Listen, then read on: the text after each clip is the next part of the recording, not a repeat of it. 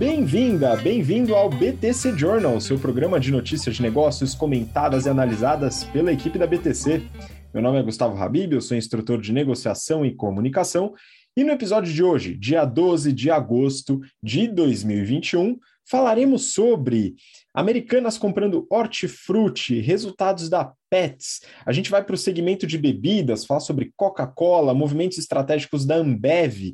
Imóveis e decoração, comentaremos sobre West Wing e também os resultados da Mobile.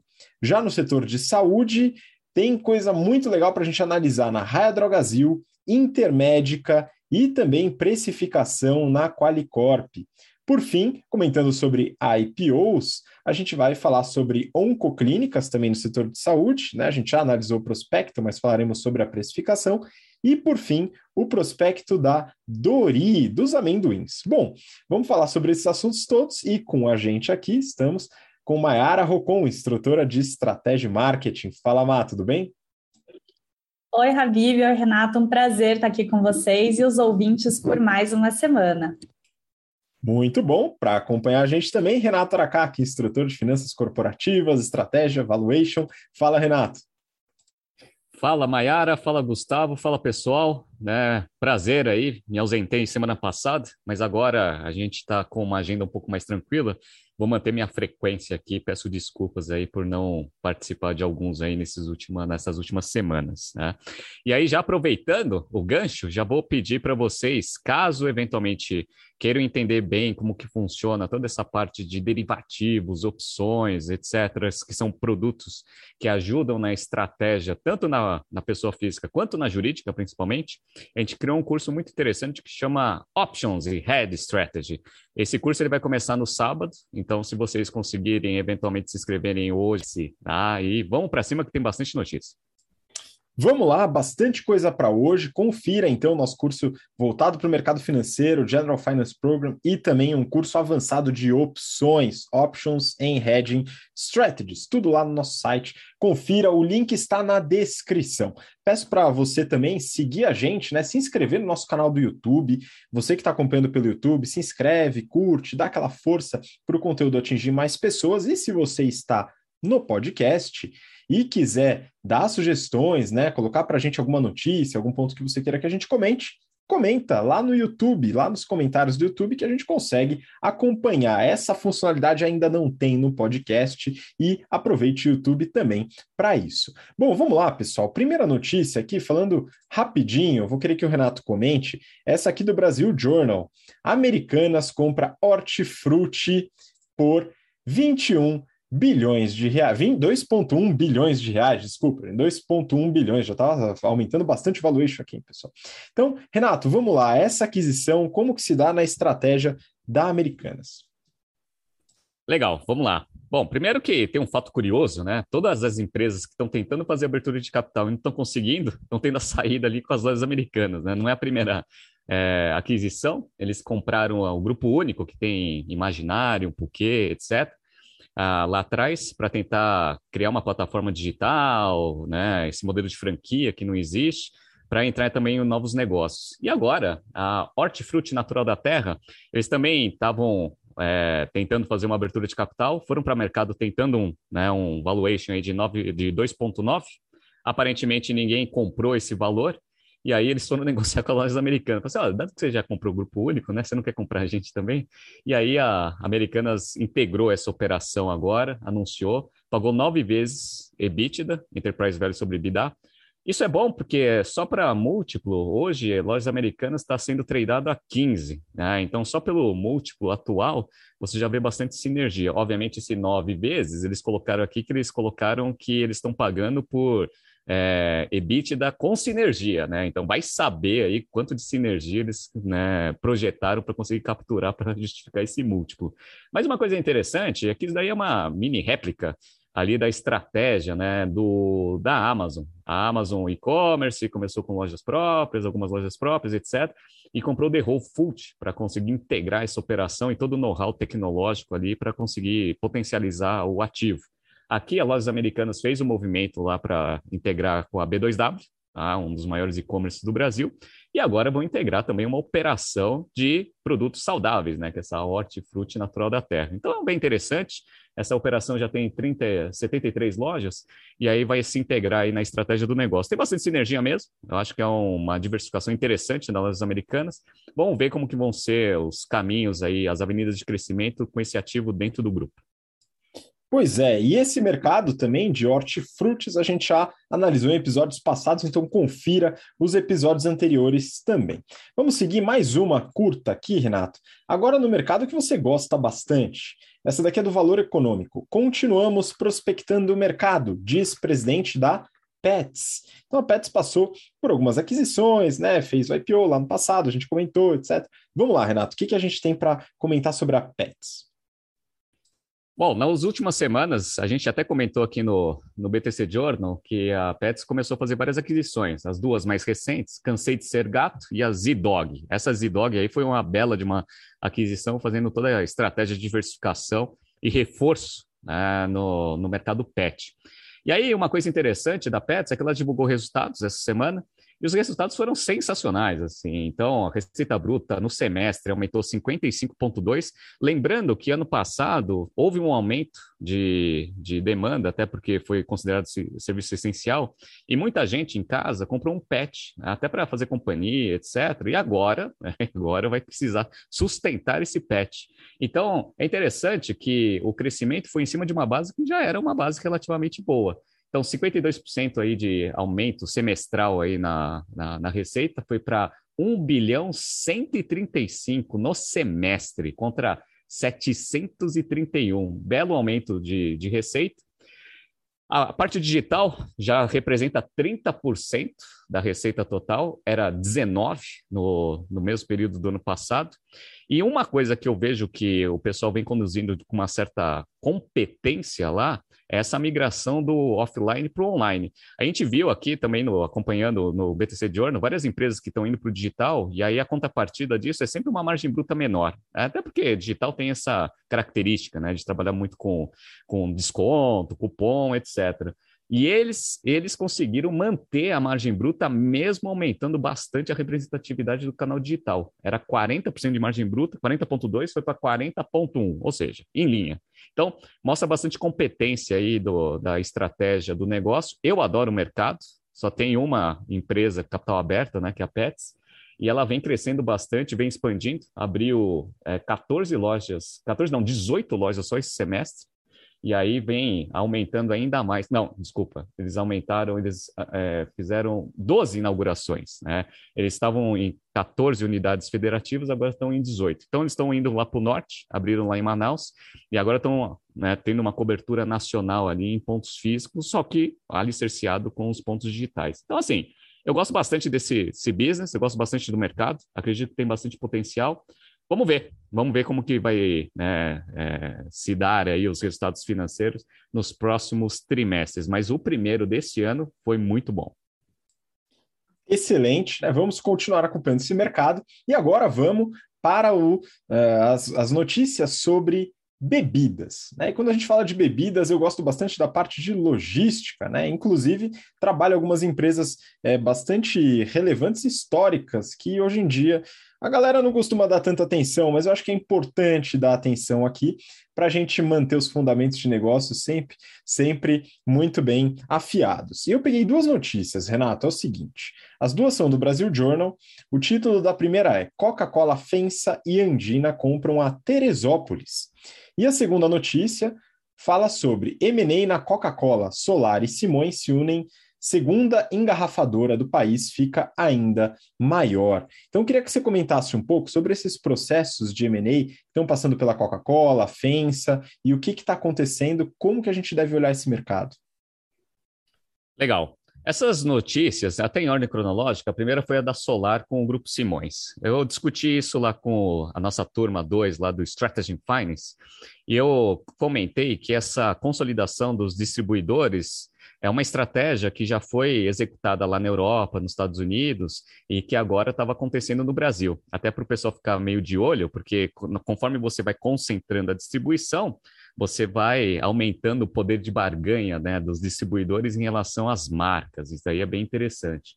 A Solar já tinha uma cobertura aqui no Brasil de atender 60 milhões de brasileiros. E aí comprou o Grupo Simões, que tem uma cobertura para 16 milhões, ou seja, 76 milhões do, da população brasileira é atendida aí agora por essa, esse grupo combinado.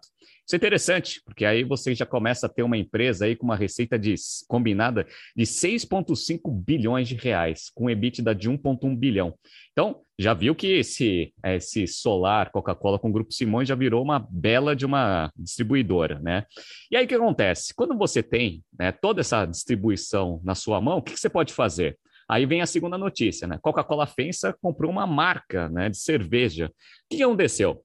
Lá, quando a Heineken comprou a Brasil Kirin, dado que a Heineken ela já tinha, com a aquisição, toda uma malha de distribuição, o que ela fez? Ela tirou toda a distribuição que ela usava, a Coca-Cola FENSA, para fazer, para fazer internamente esse negócio. E aí o que aconteceu com a Coca-Cola FENSA? Ela ficou sem volume de distribuição. Tá? E aí é difícil você ter, dentro desse mercado, principalmente de cerveja, né, que é muito concentrado, você ter um outro player para você conseguir né, justificar e repor aquele volume que você perdeu. E aí eles foram para uma estratégia de verticalização para trás, que eu acho ótimo. Então eles compraram uma cerveja, né, uma marca de cerveja, que é essa Terezinha, nunca, nunca ouvi falar, Teresópolis, né, nunca ouvi falar nesse negócio, porque eu não tomo cerveja, mas aparentemente é uma cerveja premium que não tem um volume grande, que nem as três maiores, né, que é Ambev, Heineken e Petrópolis, mas ele abre bastante oportunidade para essa empresa combinada verticalizada a tentar criar novas né, linhas de cerveja mais populares, que vão ter um volume maior, que consequentemente já vai estar com a distribuição pronta. Então, isso aí é interessante. Né? Criou-se um novo player aí verticalizado nesse mercado concentrado de cerveja, Vamos ver como que a Coca-Cola FENSA vai criar uma estratégia aí para conseguir comer um pouco de share aí desse mercado.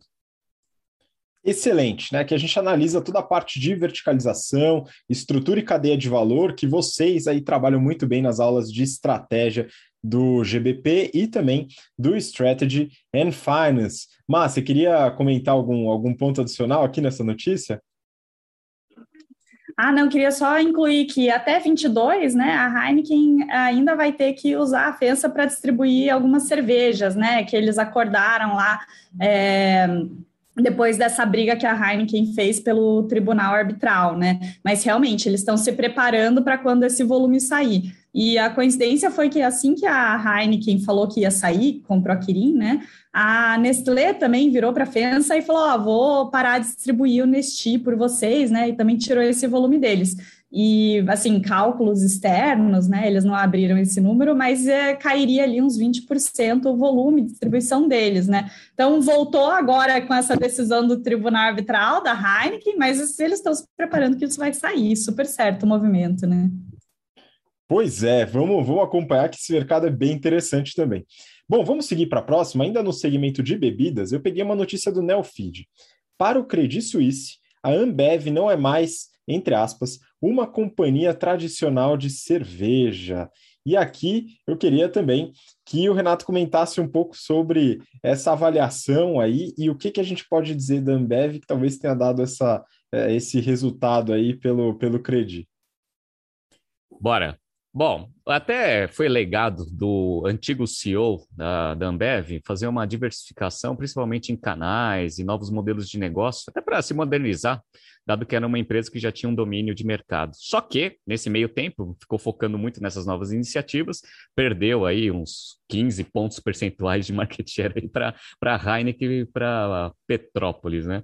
E aí o que aconteceu? Trocaram o presidente, né? Agora está o Gereissati lá, e o Gereissati, ele está conduzindo a, os planos antigos, só que ele está mantendo, obviamente, né, a estratégia de volume que ele tem em relação aos principais concorrentes, no caso da Heineken. Legal, tá? Então está dando muito certo isso. Então, ó, hoje, a Ambev, ela tem a sua estratégia muito bem desenhada, tá? nas duas frentes. Então, ela mantém a participação de mercado ali no, no negócio principal, perfeito, ou seja, defende o cash cow e ainda vai criando novas iniciativas de modelos de negócio. Então, o Credit Suisse ele fala que aquelas quatro iniciativas que a gente já explicou aqui, mas eu vou relembrar vocês: Zé Delivery para fazer toda a parte de distribuição direta para o consumidor, a BIS, que é uma plataforma B2B, a Donos, que é para é, restaurantes, etc., e a Menu.com. Tá? Então, todas essas iniciativas, elas estão começando a ter uma representatividade interessante de receita, estão começando a, a, ganhar escala, e isso daí foi o que o Credit Suisse colocou no seu relatório, falando que agora a Ambev já é uma empresa totalmente diferente, né? dentro do seu core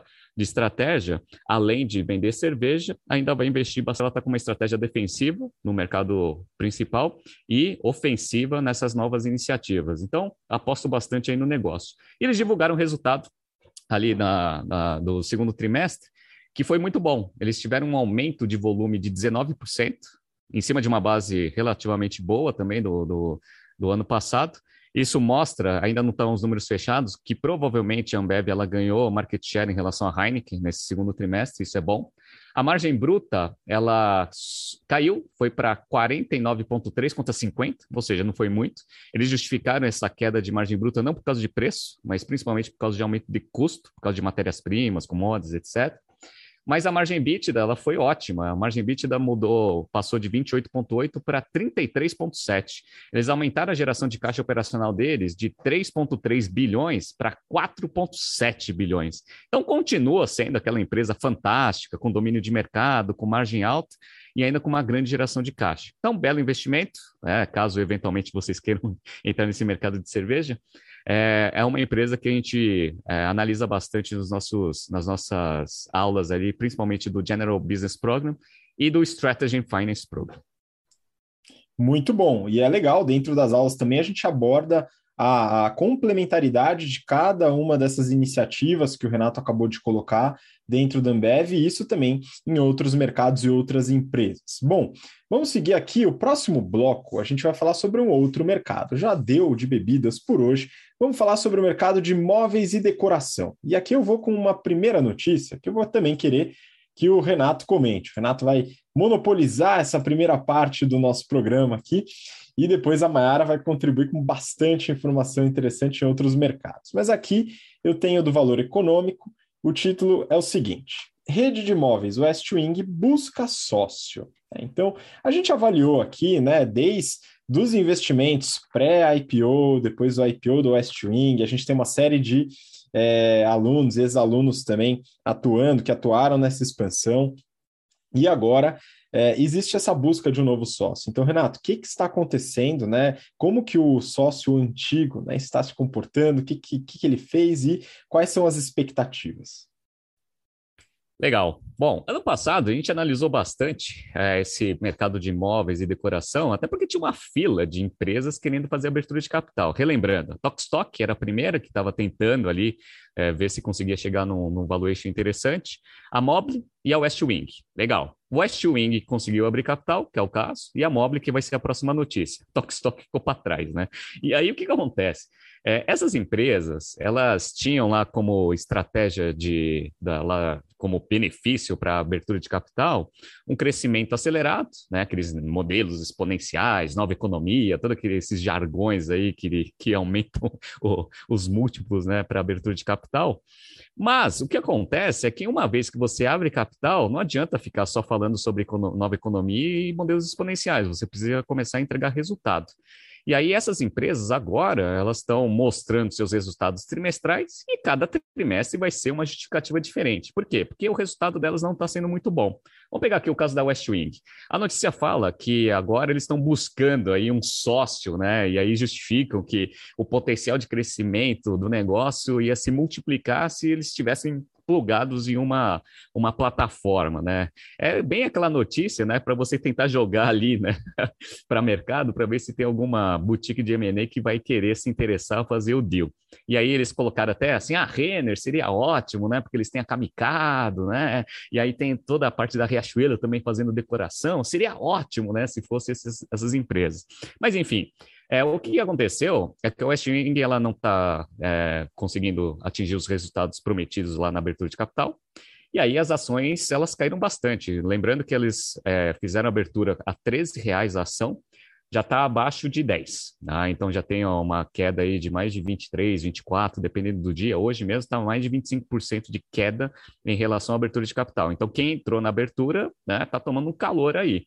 Quem se deu bem? Quem se deu bem foi a Axon. Né? Lembrando que a West Wing ela foi fundada em 2011 e ela era de um grupo alemão e ele foi comprado pela Axon, que é um private equity aqui do Brasil, e eles saíram muito bem na abertura de capital, porque o negócio é, saiu com um negócio com um valor muito acima de um bilhão de reais, né? Então, assim, a Axon ganhou muito dinheiro. Só que difundiu o risco ali com um monte de investidor. Quem entrou na abertura de capital e não assiste o BTC Journal tomou um calor, porque a gente tinha falado que tinha que tomar cuidado com esse tipo de coisa. E agora eles estão vendo uma saída. Só para mostrar para vocês, eles ainda não divulgaram os resultados do segundo trimestre, mas do primeiro trimestre já foi bem decepcionante. Lembrando que ano passado a demanda por artigos de casa e decoração aumentou bastante porque o pessoal ficou em casa. Legal? Então, a demanda está boa, não teria cenário melhor para você conseguir melhorar seus resultados. Então, ó, o GMV aumentou mesmo do primeiro trimestre de 2020 para o primeiro trimestre de 2021, né? quase dobrou, 91% de aumento. Tá? E a receita líquida ela aumentou 83%, foi de 33 milhões para 60 milhões no trimestre. Só que o prejuízo ele foi de 2 milhões e meio para 16,7. E eles tiveram também uma queima né, de caixa operacional. Eles tiveram uma geração de 2,8 no primeiro trimestre do ano passado e agora eles queimaram 33,5. Então é aquele negócio, né? O modelo de negócio não está muito bem acertado, vai ser difícil conseguir corrigir esse negócio. Vamos tentar plugar, ou seja, né, colocar batata quente dentro de algum outro grupo para ver se esse negócio eventualmente tem mais potencial de crescimento. É isso que a notícia basicamente ela diz. E, de fato, ela tem bastante sinergia com o Renner, né, com o Riachuelo, só precisa ver se, eventualmente, esse valor de um bilhão, que é atualmente é o valor da West Wing, vai ser né, um valor interessante para uma Renner, por exemplo, fazer um tipo de aquisição. Caso contrário, ela vai para uma plataforma própria. Vamos ver. Pois é, afinal agora, né, o IPO já foi, então os jargões da nova economia talvez percam um pouco a sua força numa nova negociação. Vamos acompanhar. Mas para seguir, né, a gente também falou, a gente fez uma batelada de análises de prospectos é, há um tempo atrás, e nessa batelada veio o Westwing e também a Mobile. E aqui eu peguei uma notícia da Forbes Brasil e o título é Mobile desaba 8% após resultado e amplia a perda para cerca de 40% desde o IPO. Então, Renato, você falou que hoje a perda da Westwing é 25% desde o IPO. A Mobile está ganhando essa corrida. O que, que está acontecendo? Bora lá. Vamos lá. Então, ó, dentro daquela batelada, essas duas empresas foram empresas que a gente analisou no detalhe e que a gente falou, falou olha, tá, tem, um, tem um ponto aí que acho que para quem quiser entrar na abertura de capital, dá uma lida direitinho nesse prospecto. A gente não dá nenhuma recomendação de compra e venda, mas a gente, é, a gente deixa meio né, entre linhas né, o que a, gente, o que a gente acha dessas operações. Vou pegar aqui uma frase que está nessa notícia, ó, abre aspas os resultados são decepcionantes, visto que tínhamos expectativas maiores na época do IPO. Quem falou isso foi o analista que, que cobre a, a Mobile lá no Bradesco BBI. Olha que fantástico, né? Então, assim, eu falo que até os banqueiros, eles caem nos contos dos próprios banqueiros, né? Abertura de capital, muito interessante. Então, a Mobile, ela já tinha um modelo de negócio que queimava muito caixa. Ah, no prospecto, eles colocaram que boa parte do que eles iam receber ia para capital de giro. E aí eu falei para vocês que geralmente quando você faz uma abertura de capital e parte dos recursos vão para capital de giro, isso não é muito legal, até porque capital de giro é o que a empresa precisa de dinheiro para rodar a operação. Tá? Então, assim, não faz muito sentido. Seria muito melhor que um percentual grande de, do, do dinheiro levantado fosse para expansão, Tá? Não para capital de giro. Tá? Tudo bem que eu entendo que capital de giro ele também tem uma correlação direta com, com o aumento de volume, mas né, quando ele está dire diretamente mencionando capital de giro, você percebe que a empresa está com algum problema. E outra, no prospecto já tinha mostrado que o negócio dava prejuízo, já tinha um prejuízo acumulado muito grande, etc. Né? Então, ninguém foi pego de surpresa. A abertura de capital foi acima de 20 reais a ação, hoje está 12. Então, assim, ela realmente ela foi conseguiu ser pior aí do investimento do que a West Wing. Por que isso? Vamos pegar os resultados aqui, eu vou mostrar para vocês. Tá? Então, ó, vou pegar do semestre como um todo, tá? Não vou pegar só do segundo, do segundo trimestre. Semestre contra semestre, eles tiveram um aumento de receita líquida de 43%. Foi 344 contra 240. Legal, tá?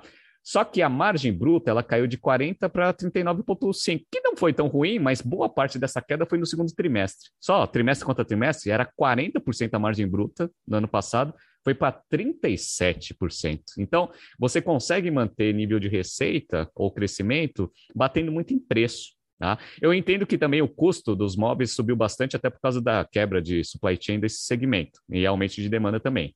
Mas 3 pontos percentuais a menos de margem bruta.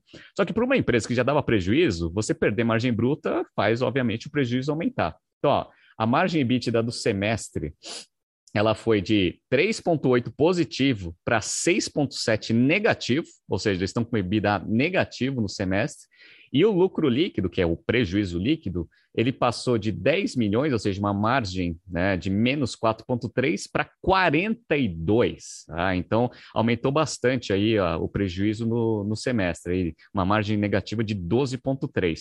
Só que não é isso que fez as ações e o, o, e o relatório, a frase lá do analista do BBI. Não foi por causa do prejuízo. Foi por causa disso daqui, pessoal. Ó, presta atenção no que eu vou falar, hein? Ó. Fluxo de caixa das atividades operacionais. Eles tinham queimado, no segundo trimestre do ano passado, 16 milhões de reais, que já não tinha sido muito bom. Sabe quanto eles queimaram esse trimestre? Né? 240 milhões. Ou seja, eles queimaram 240 contra 16 milhões de queima no segundo trimestre do ano passado. Como eles têm uns 400 e poucos milhões de caixa, você já percebe que tudo bem, esse trimestre foi atípico, né? Eles fizeram algumas coisas não recorrentes, etc. Mas, né, com esse nível de queima de caixa operacional, o caixa que a empresa tem hoje vai acabar rapidinho. Então, isso daí foi uma, um ponto de preocupação aí que os analistas colocaram e que justifica bastante a queda da, do valor das ações. Vamos ver. Precisa acertar um pouco desse modelo de negócio. Você trabalhar com margem muito apertada e, e com prejuízo, isso daí funciona quando você tem fontes de financiamento. Tudo bem que eles estão com pouca dívida, ainda consegue alavancar bastante a empresa, mas a percepção de valor do negócio, obviamente, vai se deteriorar. Então, vamos acompanhar aí né, os próximos passos da MOB, como que eles vão fazer para virar esse resultado. Pois é, e os bancos estão aguardando bastante pelas novas linhas de crédito que podem sair daí. Vamos aguardar, né? Porque isso definitivamente pode acontecer é, se esse resultado se mantiver pelos próximos trimestres. Bom, vamos seguir agora, mudar um pouco de mercado. Vamos falar do mercado de saúde. E eu peguei duas notícias aqui que eu quero que a Má comente para a gente. A primeira, do valor econômico, Raia Drogazil compra aplicativo Cuco Health. E a segunda também do valor, lucro da Real Drogazil sobe 465% no segundo TRI. Então, tanto aquisição como resultado, Maiara, vamos lá, como está a Real Drogazil? Boa! Então, combo de saúde hoje, começando com combo de notícias da Raia Drogazil, né? Então, eles compraram 100% da Doutor Cubo Desenvolvimento de Software, que foi fundada em 2016 e é dono da Cuco Health, que é o assistente digital de saúde. Para quem não conhece, ele é feito para, com o foco principal, ajudar o paciente a seguir o tratamento indicado pelo médico. Eles citam que a baixa aderência a tratamentos é um dos principais problemas de saúde do mundo, principalmente dentro de doenças crônicas assintomáticas. Então, aquela doença que você tem, deveria tratar sempre, mas se você, né, ignorar ali o tratamento, os, né, o sintoma talvez não aconteça no começo, mas quando acontecer alguma coisa, aí vai ser muito grave, né? Então, duas doenças muito, muito fortes hoje que a gente vê na população, né? Por exemplo, é, você tem pressão alta e diabetes, né? Então, esse aplicativo ajuda a seguir o tratamento. A aquisição ainda está sujeita à aprovação do CAD e o valor não foi informado, mas uma super aquisição. E eles até citam que tem tudo a ver com o plano deles de até 2030 ser o grupo que mais contribui para uma sociedade mais saudável no Brasil. Bem qualitativo, não dá para medir esse KPI, né? Mas está aí dentro da estratégia deles, né? E aí, dentro desse combo de notícias, vamos também falar aqui do resultado deles do segundo TRI, que foi muito bom. Então, nesse segundo TRI, eles mantiveram o plano de é, grande expansão por abertura de lojas deles, abriram 62 lojas, fecharam sete unidades, encerraram o TRI com 2.374 lojas. Eles conseguiram melhorar também outros indicadores que ajudaram é, no aumento de volume deles. Então, é, aumentou a penetração digital, aumentou o número de lojas que tinham delivery a partir da loja e também continuaram aumentando o delivery, é, desculpa, o download do aplicativo deles. No fim, eles conseguiram aumentar 1,1 ponto percentual o share deles no Brasil, sendo que em todas as regiões eles conseguiram ter aumento de share, então, ponto super positivo. E aí, no fim, por consequência, né, óbvio, a receita bruta deles cresceu 6,2%, é, cresceu, desculpa, 32% para 6,2 bilhões de reais. E como é, um indicador importante aqui, né, porque eles tiveram uma grande expansão, os same-store sales deles também aumentaram 26%. Sensacional esse same-store sales. É, dentro desse aumento de receita, eles conseguiram segurar as despesas com vendas que não cresceram junto com as vendas e né, foram diluídas ali no meio do PNL, é, caíram 2,1 ponto percentual. Portanto, isso aumentou o EBITDA, né, que fechou ali o EBITDA ajustado em 497 milhões de reais, e o lucro líquido no final ajustado ficou em 232 milhões de reais, sendo um aumento de 276% versus o mesmo tri do ano passado.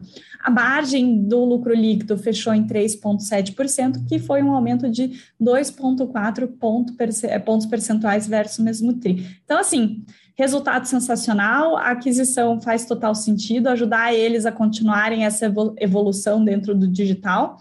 E vamos aguardar então os próximos resultados. Grupo muito bom, sempre trazendo boas notícias.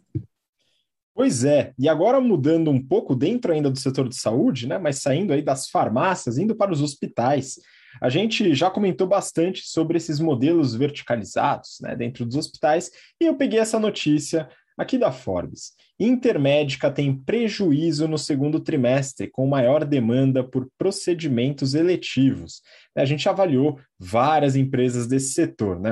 Então, Intermédica, Rap Vida, também teve Redditor, com modelo um pouco mais tradicional, Prevent Senior, dentre outras, e a gente sempre se surpreendeu com resultados muito interessantes dessas empresas de modelo verticalizado, né? Então, muitos ganhos na, na cadeia, etc.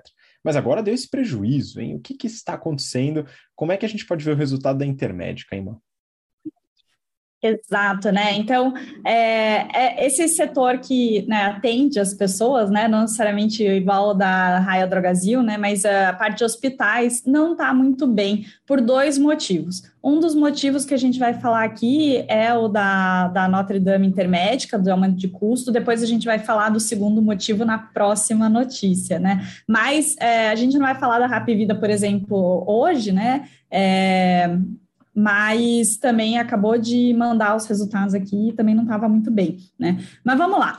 Então, a Notre Dame aqui teve prejuízo, então, no segundo TRI, porque teve uma é, forte é, alta nas despesas médicas, né? Eles falaram que alguns atendimentos estavam é, com demanda reprimida por causa do isolamento, e agora, né, as pessoas estão saindo um pouco mais de casa, voltando a fazer aqueles tratamentos eletivos que ficaram segurando durante a pandemia eles conseguiram aumentar bastante o número de beneficiários, tanto da parte de saúde quanto da parte dental, principalmente ele, porque eles eram muitos MNEs, né? Mas é, mesmo conseguindo aumentar bastante o número de clientes, tiveram vários clientes que eles conseguiram aumentar organicamente, né? Empresas que reduziram folha de funcionários, então o aumento não foi tudo aquilo que eles trabalharam para ter, digamos, né? Talvez esse, esse trabalho tenha algum resultado no futuro com o aumento da folha de funcionários, né?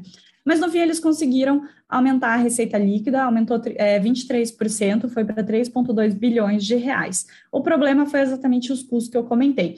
Dentro dos, é, dos custos de serviço prestado, a parte de contas médicas é a mais representativa e ela aumentou bastante. Por quê? Porque a sinistralidade aumentou 12, é, 18 pontos percentuais e foi para 83%.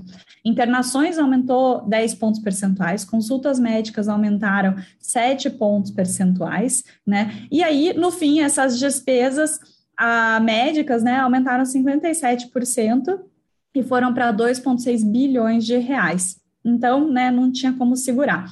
Uma, um KPI interessante que eles medem aqui, que mostra como a verticalização que eles fizeram é muito boa, é a porcentagem uh, de custo da rede própria comparado com o custo total de atendimento, que é de 66%. Então, eles é, realmente a verticalização consegue trazer uma boa economia de custos, né?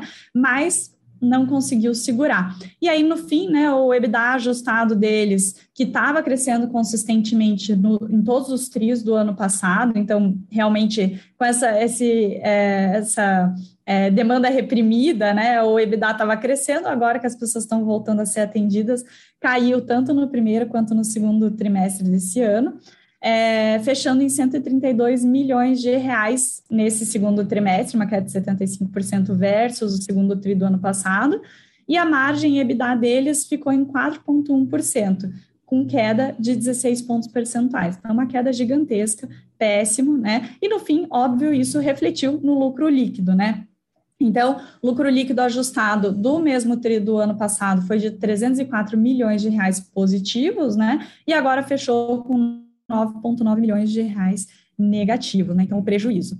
Então, como eu falei, isso não é isolado deles, né? O, o, o setor hospitalar está sofrendo mesmo, a gente vai comentar um pouquinho mais, é, mas realmente foi uma, uma, perda muito grande, né? Então, se eles tivessem recuperado é, a lucratividade do comecinho do ano passado, sem pandemia, né? Mas né, continuaram com, com queda, né? Então foi muito negativo. Outro ponto que pode acontecer aqui é que eles estão fazendo uma enorme integração dos MNEs que eles fizeram.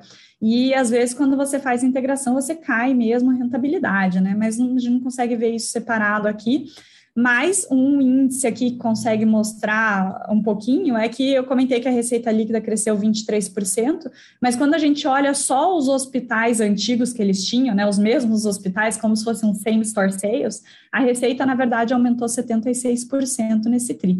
Então, talvez essa integração também não esteja ajudando muito né, a fechar com uma rentabilidade boa no trimestre.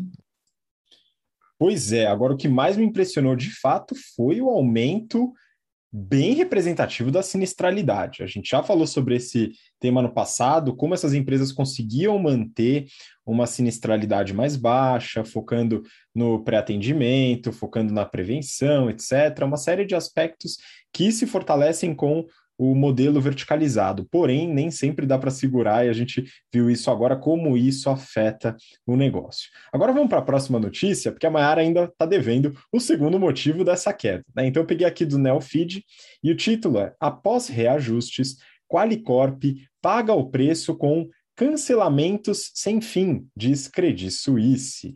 Mal, o que, que está acontecendo com a Qualicorp?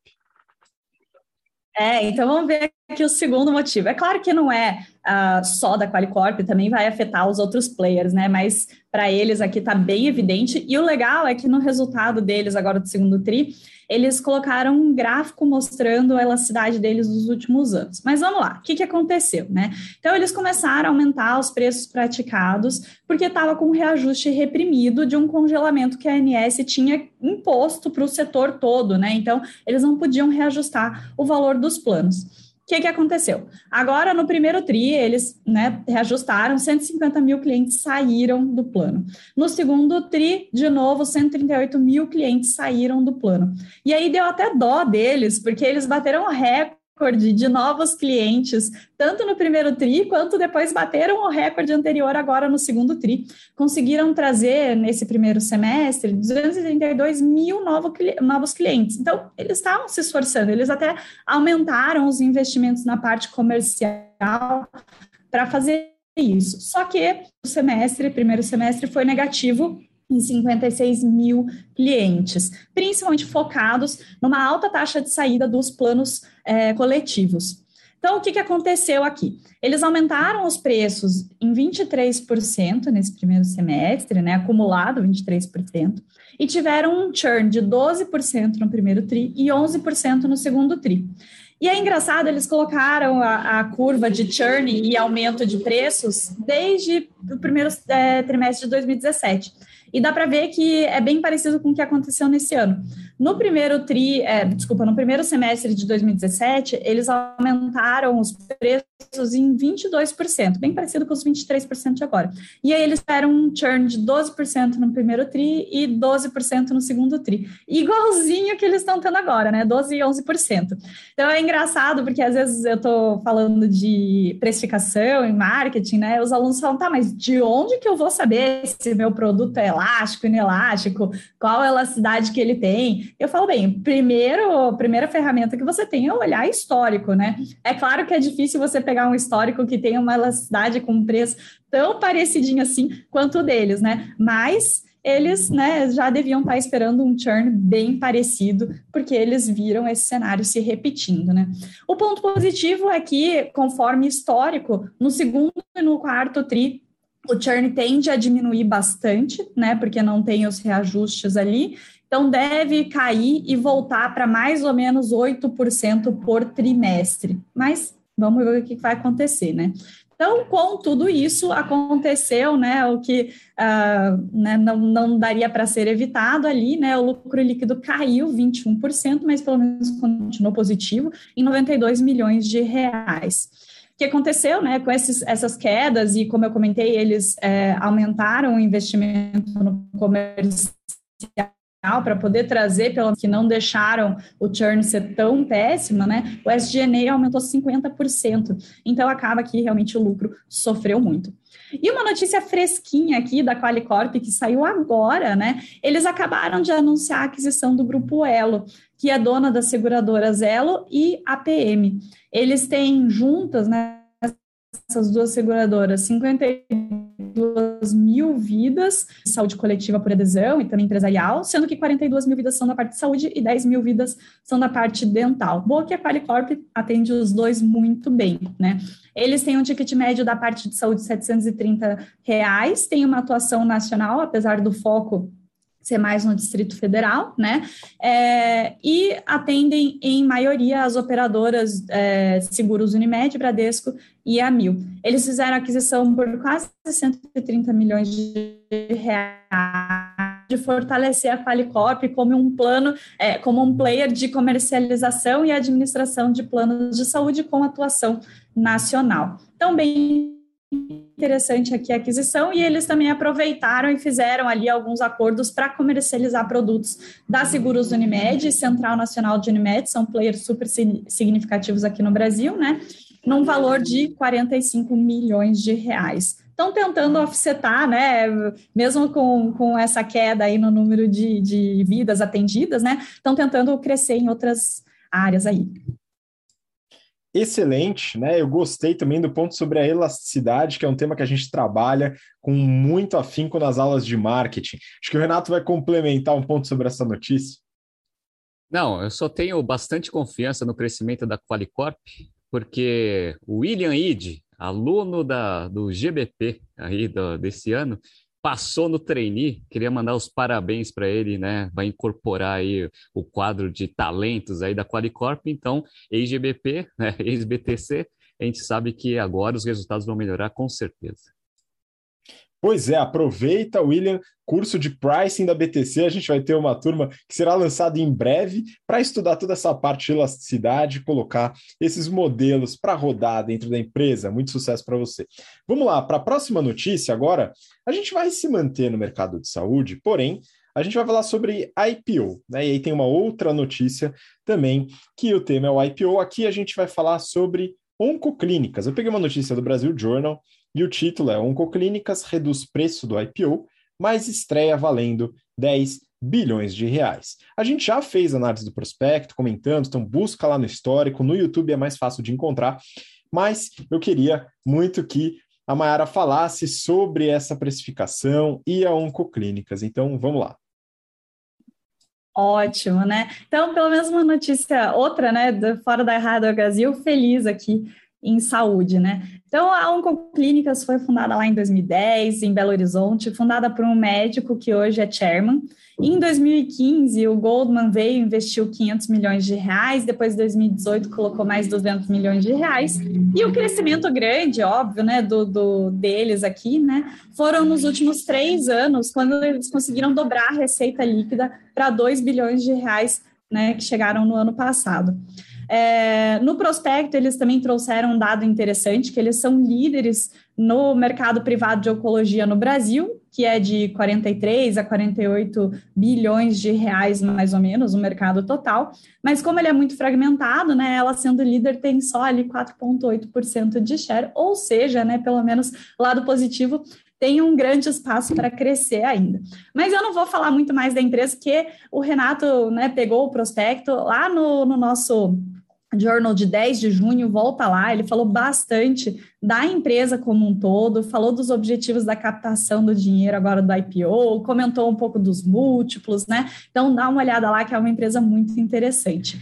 Mas bem, como o Habib comentou já, né, ele estava ali com uma expectativa de fechar né, o, a faixa de, de precificação em 22 reais a 30 reais, mais ou menos, né, o que faria com que eles valessem 15 bilhões de reais mas eles tiveram que fechar a 11% abaixo do piso, a R$ 17,75. Mas já estão valendo ali 10 bilhões no mercado. E aí, se você rever ali a, a avaliação do Renato, né, é, o múltiplo então fechou em EV por EBITDA de mais ou menos 18 vezes. Foi um, um múltiplo um pouco abaixo dos outros players do mercado, mas um pouco mais condizente que, que o primeiro valuation que eles fizeram de 15 bi.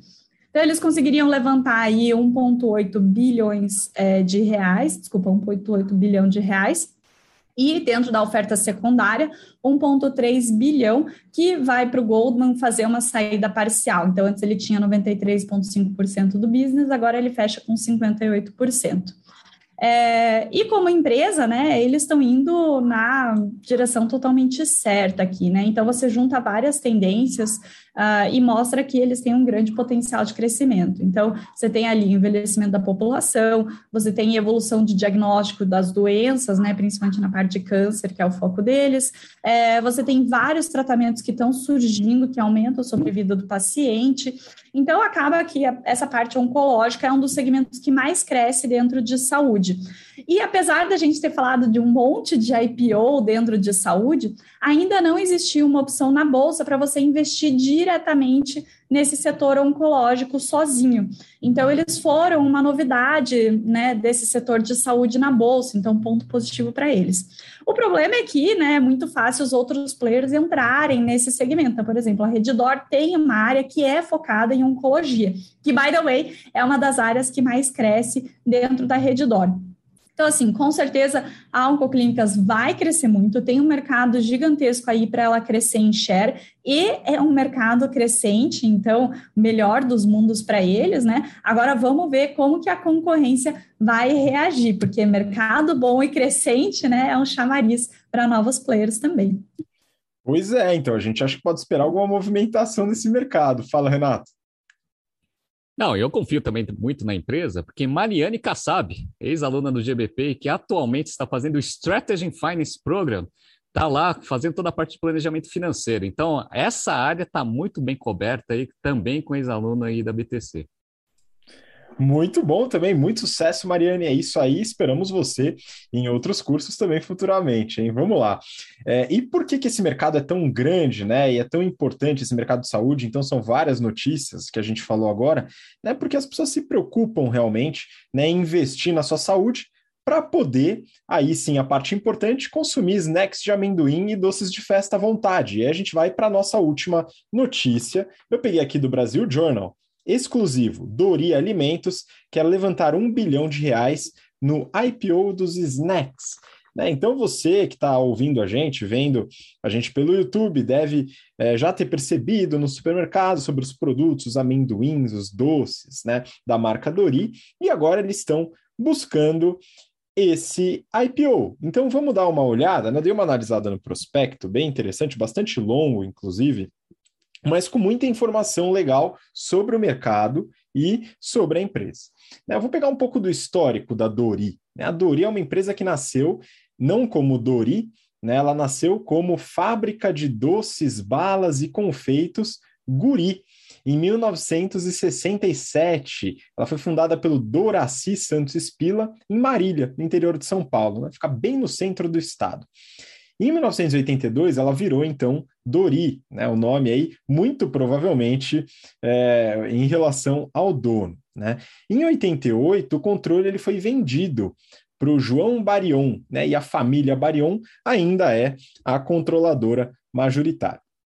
Em 1989, ela, ela adquiriu a primeira planta adicional, né? Então teve a planta em Marília, a primeira planta é, adicional da empresa no Paraná em 1989 e depois realizou algumas novas aquisições. Né? Só como curiosidade, em 99 a empresa adquiriu a divisão de candies, né, de docinhos da Danone. Hoje, a Dori conta com quatro fábricas, sete centros de distribuição e está presente em mais de 154 mil pontos de venda. Então, bastante representativa. E também exporta, eu vou comentar com vocês.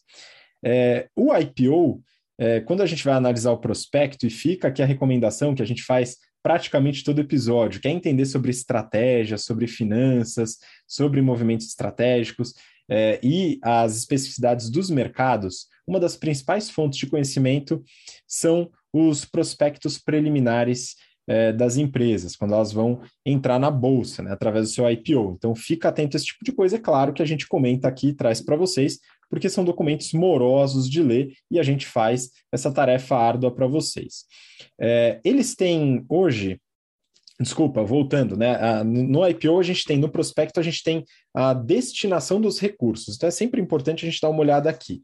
E aí já começou a, a, a, trazer algumas informações curiosas. Né? O principal motivo do IPO é o pagamento de debêntures que eles emitiram, né, debêntures privadas, que totalizam hoje 121 milhões de reais, é uma dívida de 121 milhões de reais, uma parte considerável do total de dívidas da empresa, e que tem um custo médio de CDI mais 4,5%. Né? Então, o valor do CDI, que hoje está 5,25%, mais 4,5% uma dívida razoavelmente cara. Né? A gente consegue ver empresas com estrutura de dívida um pouco mais barata, eu acho que eles sabem disso, então vão querer dar uma comida nessa dívida com o recurso que entrar.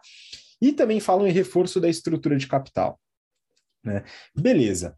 Como que a empresa está dividida, né? Suas unidades de negócio? Ela tem basicamente quatro unidades, que a, a, a gente tem aqui a primeira, Snacks de amendoim, e as principais marcas dessa unidade são Dori e Petis é que você provavelmente já deve ter visto em algum lugar.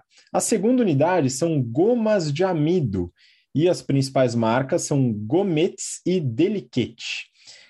terceira unidade é chamada de pastilhas de compound.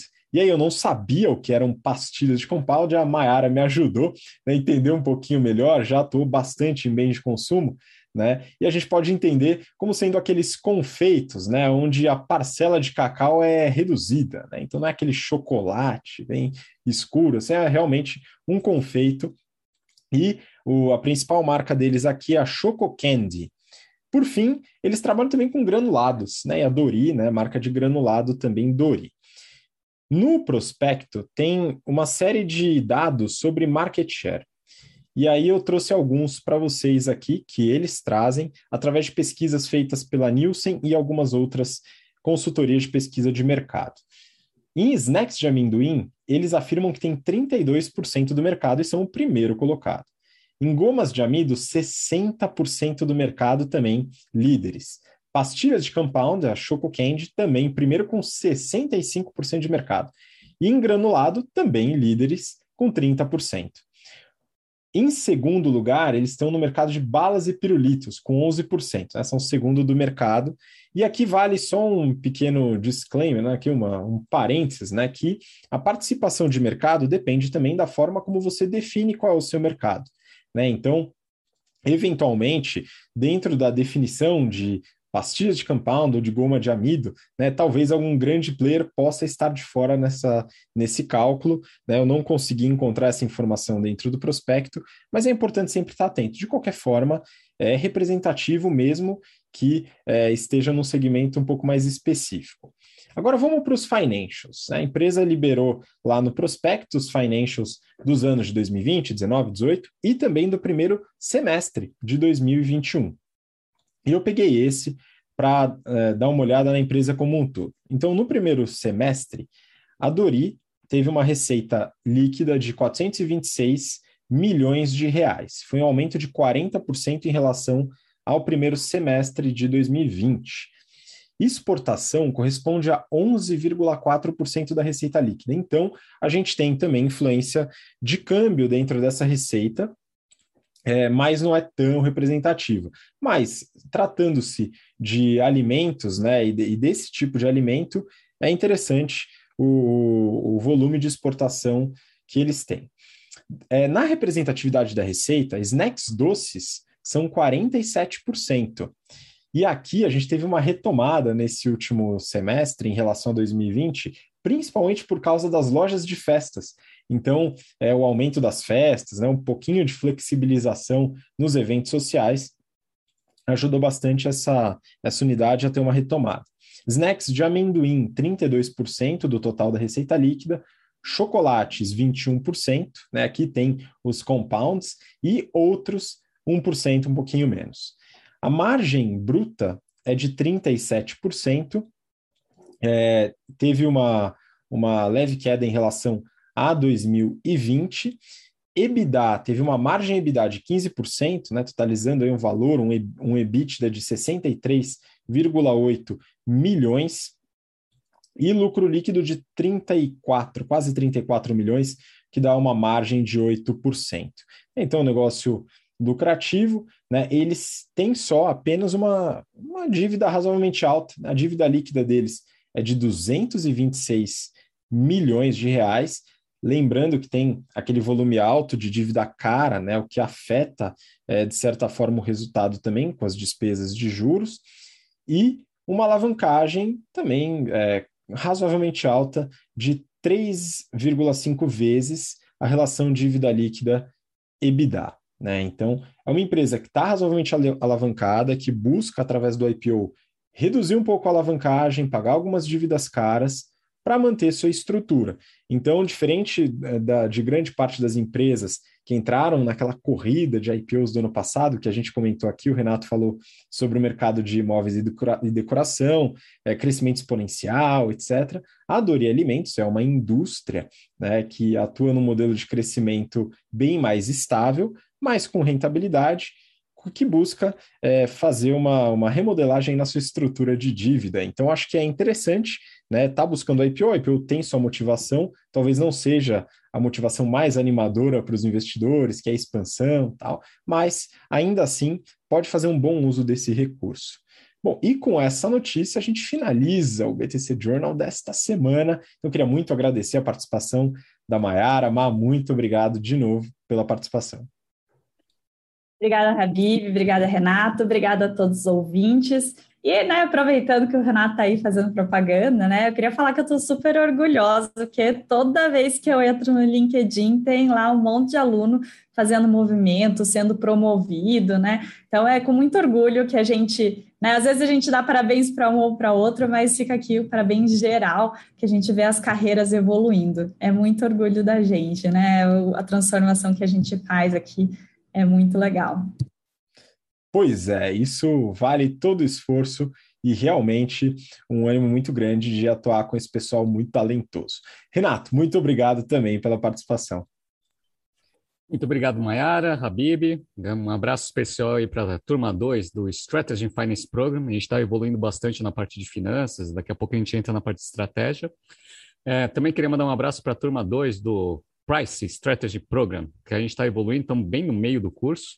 Amanhã, hoje, hoje temos aula aí, então a gente já vai analisar direitinho a Qualicorp, ó. Então a gente já pega a notícia aqui no Journal e já coloca como case ali na nossa, nos nossos treinamentos também. Então, um grande abraço para todos os alunos e para todo mundo que está fazendo GBP. Né? A gente está com várias turmas abertas aí rodando agora também. Muito orgulho aí também dos nossos alunos.